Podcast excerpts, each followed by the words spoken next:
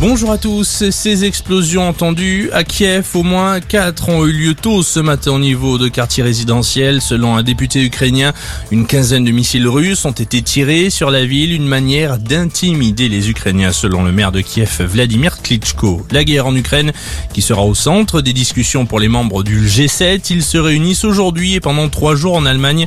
Autre sujet sur la table, la sécurité alimentaire mondiale, mais également la transition énergétique. Dans le reste de l'actualité, Elisabeth Borne, confortée à son poste de première ministre par Emmanuel Macron, la chef de l'exécutif a désormais pour mission de nommer un nouveau gouvernement d'action. Ce sera pour le mois de juillet. Elle va donc devoir sonder les différentes formations politiques à l'Assemblée. L'objectif est de savoir qui est prêt à y prendre part. Pas d'accord en vue cependant avec le RN et LFI. La grève continue dans les airs aujourd'hui. D'importantes perturbations sont à noter dans le trafic aérien en cause la mobilisation de certains membres du personnel de Brussels Airlines et Ryanair, mais aussi chez les pilotes d'Air France et de Transavia. Plusieurs centaines de vols ont d'ores et déjà été annulés.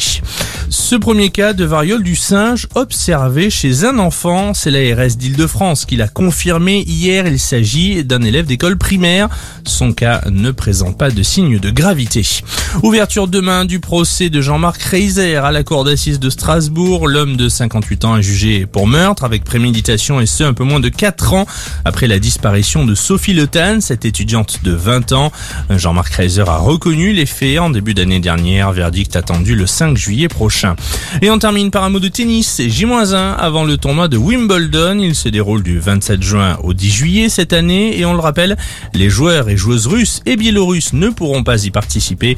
Un tournoi qui marquera également le retour de Serena Williams, septuple vainqueur de l'épreuve. C'est la fin de cette édition. Excellente journée à tous.